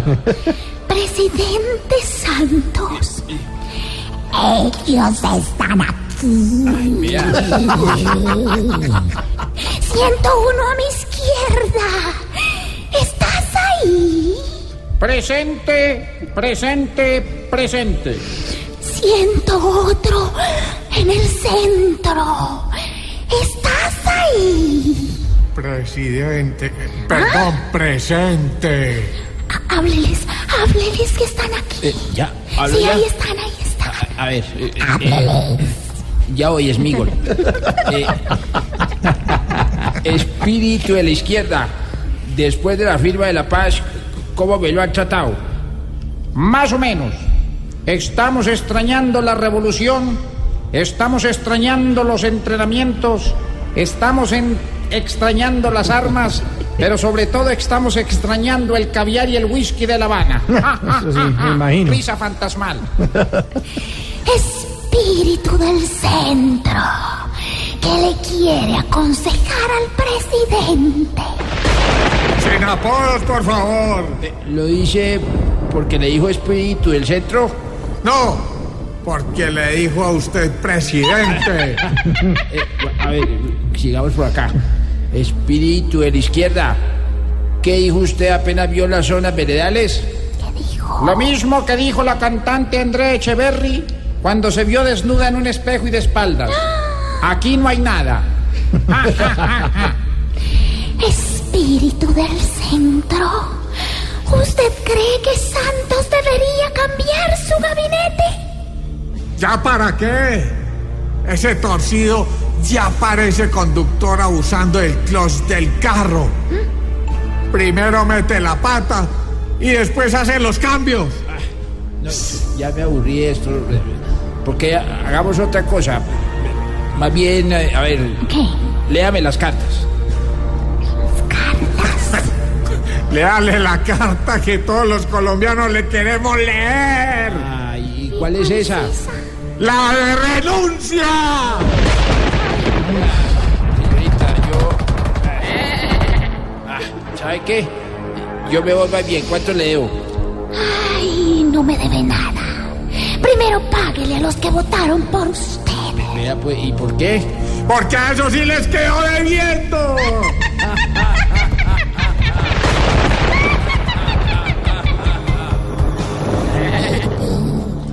Voz Populi la caricatura de los hechos, la opinión y la información. Cortando por lo sano en Voz Populi. Cortando por los sanos, don Juan. Eh, buenas tardes, mi querido Mauricio. ¿Cómo están todos mis compañeros de Voz Populi? Bueno, don Juan, qué Muy bien, don Juan, muy bien. Muchas gracias, don Elkin. Lo vi pasar en bicicleta. Eso. Un bólido completo. ¿Sí? Sí, señor.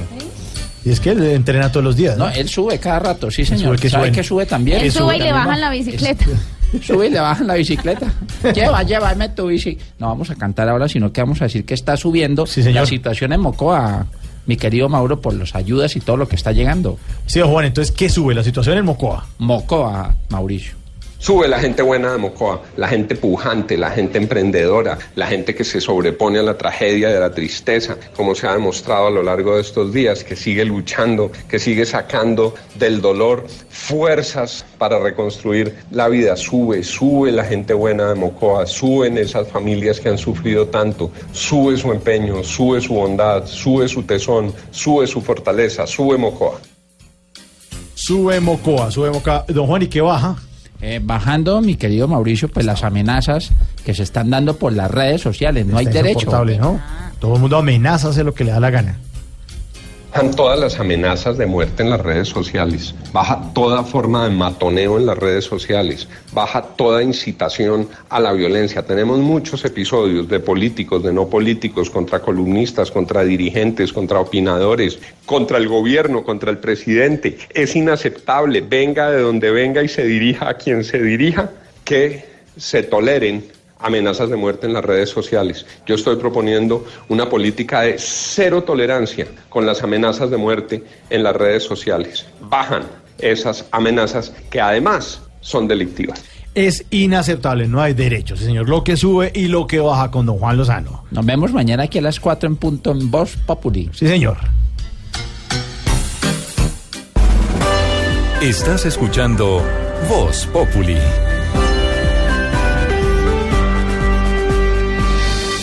En las redes sociales, en Semana Santa, se estaban anunciando que en el aeropuerto El Dorado, Bogotá, se estuvieron tomando medidas en contra de, la operadores, de los operadores de Uber y que le estaban también sacándole fotografías y que los pasajeros y que las cédulas. Pero aquí en Voz Populi estamos tranquilos porque nosotros usamos a los amarillitos. Aquí está nuestra taxi operadora, vamos a llamarla.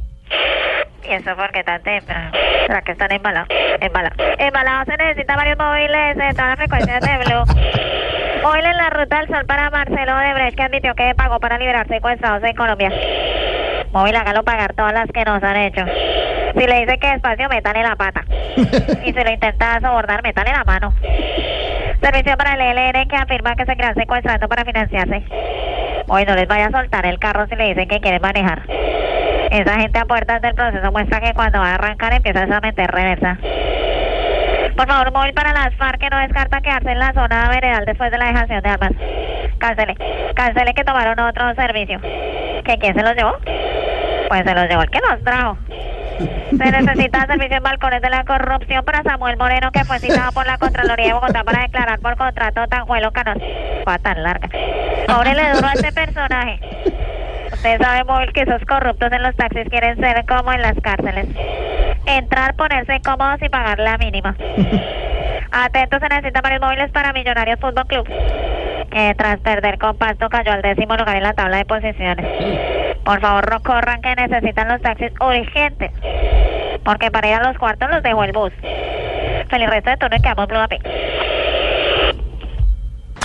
Que el jefe no te dejó salir temprano de la oficina. En la oficina, todo es Voz Populi.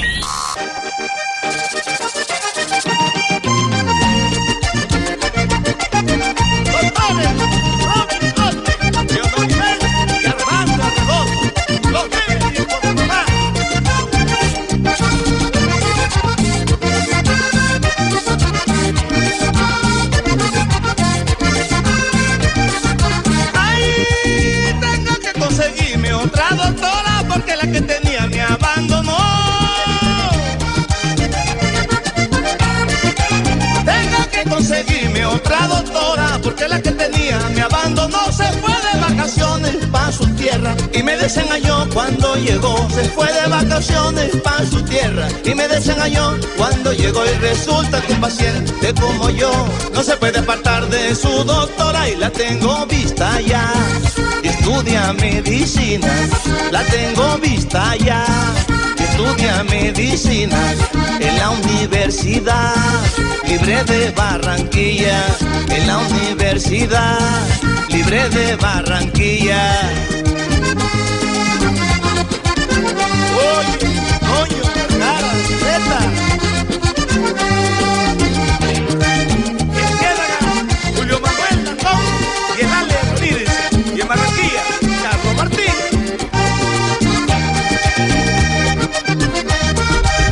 La doctora de Diomedes Díaz del álbum. ¿Qué pasó? Y la joda con esa bulla, dejen dormir. Respeten. Mire, salgo en chanduflas aquí a pelear porque es es colmo de edad. Del álbum 26 de mayo de 1994 es, es la- esta canción La Doctora. Y hoy porque estamos hablando con nuestros oyentes eh, acerca de un estudio que hizo la encuesta nacional de salud en el que dice que solo el 32% de la población masculina ah, se va de chequeo médico y lo hace de manera preventiva. Sea, los hombres ya vamos es cuando ya estamos en las últimas, vamos casi que con el hígado entre una bolsa y si no, no vamos al médico. El estudio fue entregado en el 2017 y se dice también que eh, se- esto ocurre porque hay una educación impartida, eh, especialmente en los hombres, especialmente desde niños. Por favor, no llore, no sea No tan se queje. no sea queje. No sea se- nena. sí, sí. La mejor recomendación para quienes no consultan a médicos es mejorar los hábitos de vida, desde la alimentación hasta la práctica. Yo siempre de he ido donde el médico ¿Sí? a que me ausculte con el estetoscopio. Estetoscopio, es ¿no? que es bastante, a mí me da frío cuando me lo ponen. A todos. Sí, eh, el estat- estetoscopio. Estetoscopio. Estetoscopio. Estetoscopio, sí, señor. Pues hoy con los oyentes a ver, Lulu, que siguen eh, opinando por ahí en las redes sociales. Están enfermos por el. Si numeral me enferma, ¿qué? ¿Qué cuenta por ahí? Apocalipto Salp 1. Es el apocalipsis. ¡Ay, lo vemos! No es apocalipto. Apocalipto. Me enferma que todos nos quejamos y no hacemos Nada. nada. Sí, eso es es la cierto. gran verdad. Eso Omar verdad. Suárez me enferma que los políticos prometan y prometan y después no cumplen y ya no conocen. acuerdo con Omar. ¿Cierto? Claro. Mm, sí, presidente. Deje así. La Mega Zinc me enferma que la gente bote basura en las esquinas de las cuadras. Jorge Esteban me enferma las buenas secciones de Voz Populi como la de Rollo Padre Chucho porque no las ponen todos los días. Ah. G. Álvarez, G. Álvarez. Me enferma que Andrés Pastrana aún aparezca en televisión. Jorge Esteban, me enferma que en Voz Populi no coloquen mis tweets al aire, pero lo estamos poniendo. Ahí está, Jorge Esteban. te- Cálmate, cálmate, cálmate. Juan Camilo, me enferma que la gente con la que no hablo hace años me llaman solamente para meterme a una empresa multinivel. Oye, esa es típica, ¿no? Se desaparecen y aparecen como a los seis años a proponerles negocios. Mauricio, ¿Qué, ¿Qué ¿sabes, pasa, profe? ¿sabes a mí que me enferma? ¿Qué le enferma, La profe? violencia en los estadios. Oiga, sí, ¿no? Impresionante. Los ¡Qué estadios que se hicieron para jugar fútbol y, y los estamos convirtiendo en un campo de batalla. ¿Viste lo que pasó ahorita en Argentina? Que cu- cuente, cuente, ¿qué pasó? Un chico se metió a, a una barra ahí y, y- y lo confundieron, creyeron que era de- del otro equipo. Del otro equipo, sí. Y entonces lo lanzaron. El muchacho, desafortunadamente, pues se fue por el precipicio y cayó en la cabeza y desafortunadamente ha muerto el muchacho. Ay, eso no, me lástima. enferma. Lo que está pasando en los estadios. Qué lástima, profe. ¿Y cuánto le pone eso en calificación? Cero. Cero, sí, sí, eso sí. No hay derecho. La violencia en los estadios también enferma. Miguel A. Rodríguez me enferma que no haya lugares para estacionar en centros comerciales y uno tiene que perder por lo menos media hora buscando uno. Sí, es real. Pero ahora Yo hay... siempre llego a un centro comercial y me toca buscar un hueco Dentro. parquear Sí. el carro. Ah, ah, bueno. Ah, Siempre bueno. que llego, busco y busco y le doy vueltas a esos centros comerciales hasta que encuentre un hueco. Bueno, hasta ahí que estaba sonando la- esta canción de Diomedes Díaz, la doctora, hablando de este tema de salud. Hoy los colombianos pues despidieron a el hijo de Diomedes, a Martín Elías, una promesa del vallenato, una persona que nos pudimos dar cuenta, una gran artista, se conectó con la gente, lo que lo quieren mucho todavía, lo quieren mucho, lo llevan en su corazón, Y decían si en las no lo noticias, quieren, no importa, no opinen. no opinen como Sean agresivos. Sí, como hizo eh, María Antonia García, dijo que, que, que, que porque le, le rendía en pleitesía a una persona que era hija de, de semejante señor como Diomedes. De un asesino. Sí, sí, no sabíamos que exi- exi- existían los crímenes de, de sangre, ¿no? O sea, que usted hereda los crímenes, hablando obviamente del asesinato de Doris Adriana Niño, en el que estuvo envuelto este cantante que nos acompaña ahorita, Diomedes Díaz. Bueno, pero nosotros en Voz Populi queremos rendirle un homenaje a Martín Elías. Le hemos preparado una dedicatoria muy sentida por parte de nuestros creativos, por parte de nuestros músicos y eh, los queremos dejar con esta dedicatoria. Mañana nos encontramos a las 4 en punto de la tarde. Feliz noche, feliz regreso a nuevas actividades después de la Semana Santa. Chao.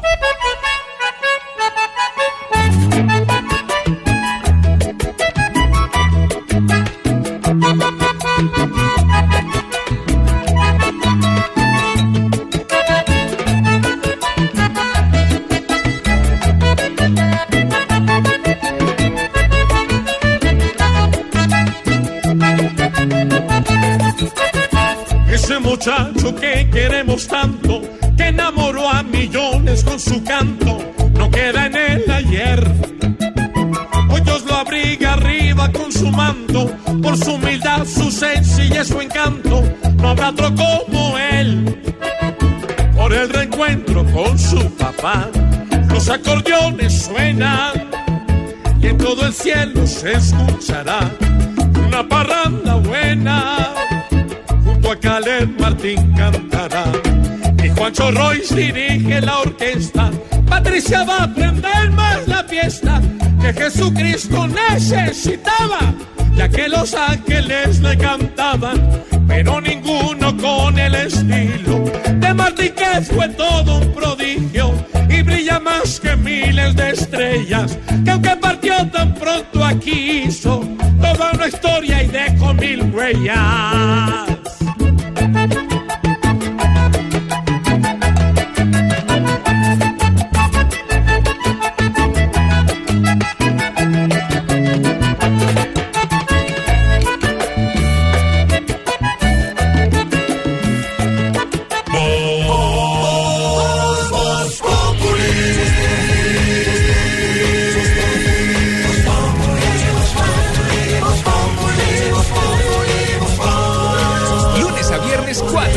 En Blue Radio.